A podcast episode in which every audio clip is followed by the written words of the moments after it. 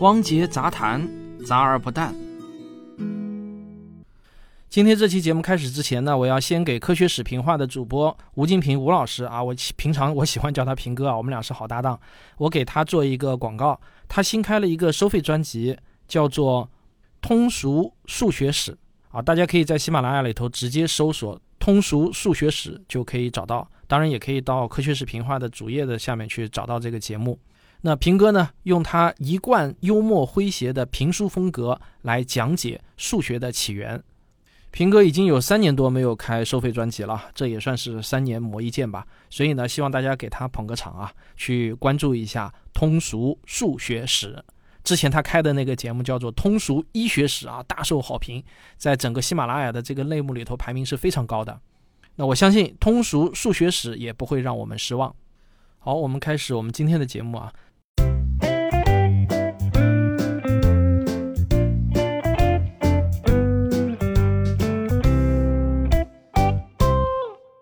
今天呢，我想来谈一个话题，就是奥密克戎的再感染率是多少？这个世界上呢，有很多传染病呢是得过一次以后呢就会终身免疫的，但是也有很多传染病它不会。被新冠病毒感染后啊，是不能达成终身免疫的。我想啊，这一点人人都已经知道了，因为我们都熟悉一个名词嘛，就是叫复阳，对吧？所谓的复阳，就是指被新冠病毒再感染。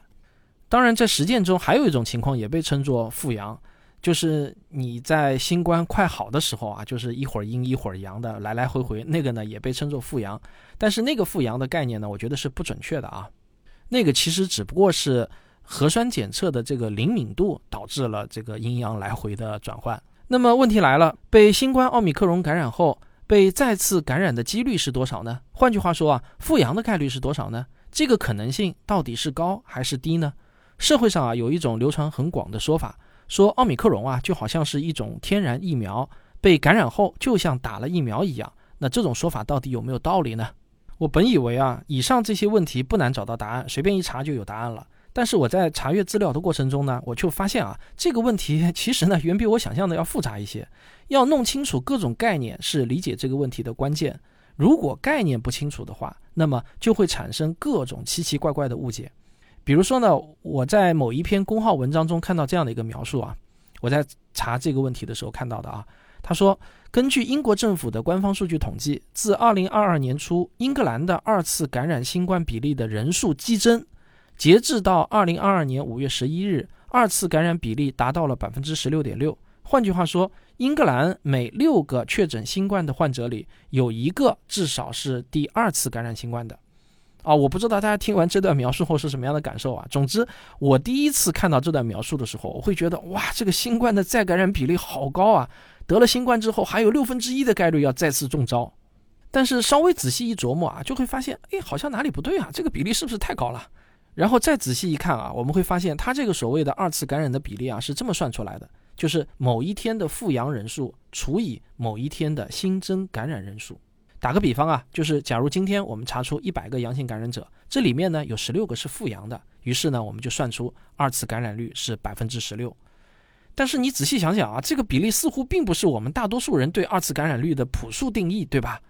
用这种计算方法得出来的比例，这个数字越来越大是一点都不奇怪啊。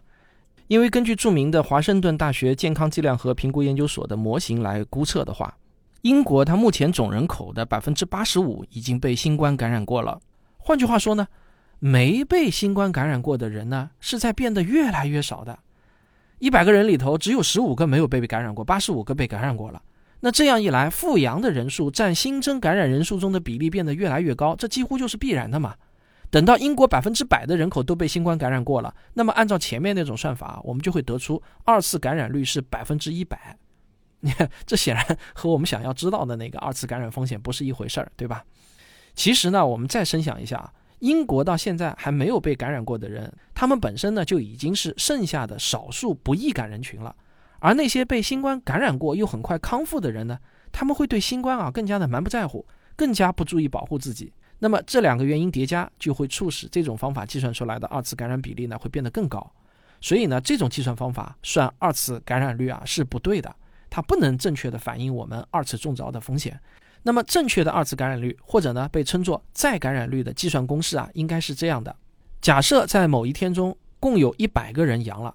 那么这一百个人在转阴之后，在未来的一段时间啊，陆陆续续又有 X 个人再次复阳。那么这个时候啊，我们就可以说再感染率是 X 除以一百。好，那么按照这种方法计算出来的奥密克戎的再感染率是多少呢？关于这方面的研究啊，其实是不少的。在查阅了论文数据库后呢，我选择了意大利的一个研究团队，发表在一本较为知名的学术期刊《前沿》杂志，英文名称呢是 Frontiers，还算是不错的一本杂志啊。它有个子刊叫《公共健康》，那在这个上面呢，他们刊登了一篇论文。论文的发表时间呢是二零二二年的五月二号，还算比较新啊。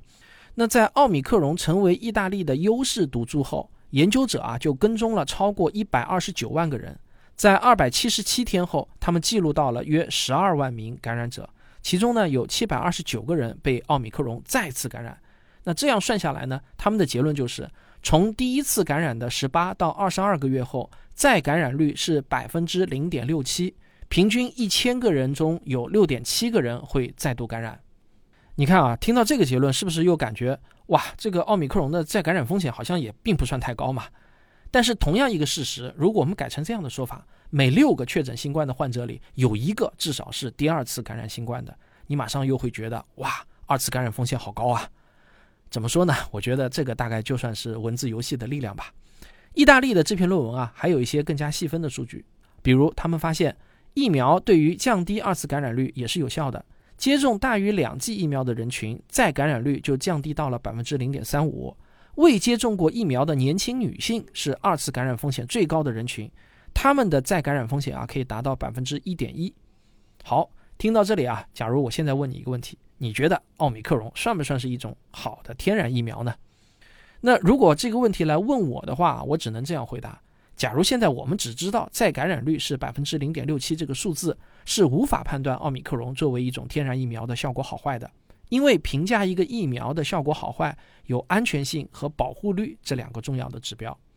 奥米克戎的安全性肯定是不过关嘛，毕竟它还有百分之零点一左右的致死率呢。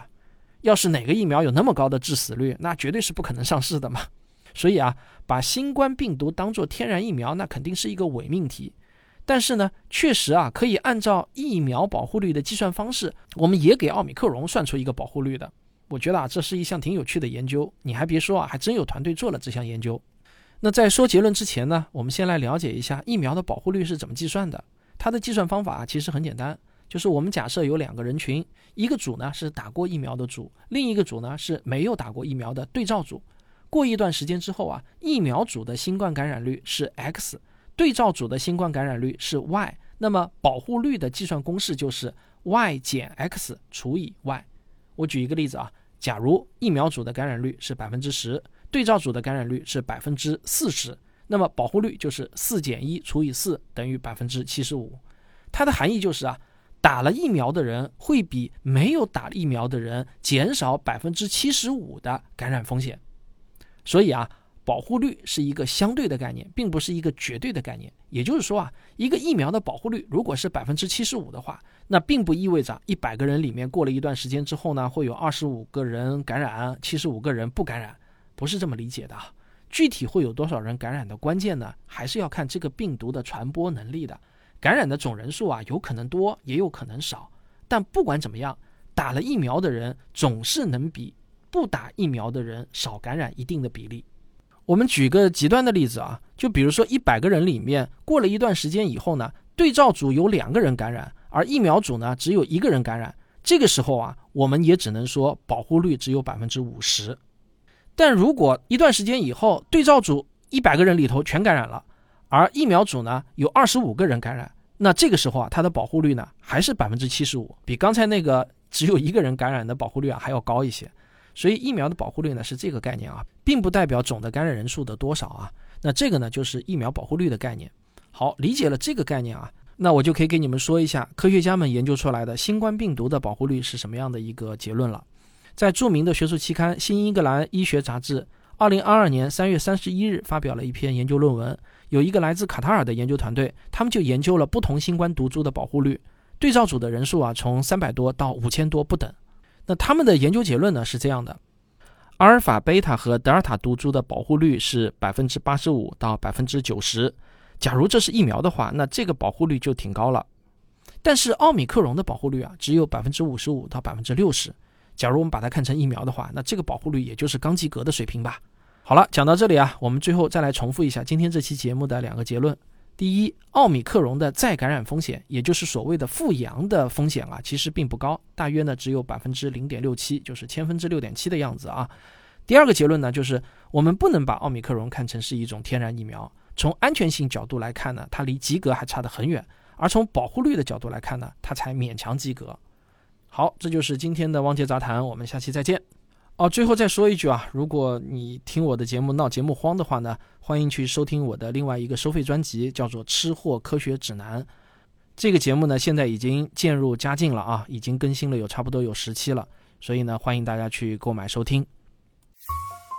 我的最新付费专辑《吃货科学指南》已经正式上线，这是我与东京大学两位食品科学领域的博士联手创作的节目。为您带来与吃有关的最新科学共识，我诚意推荐。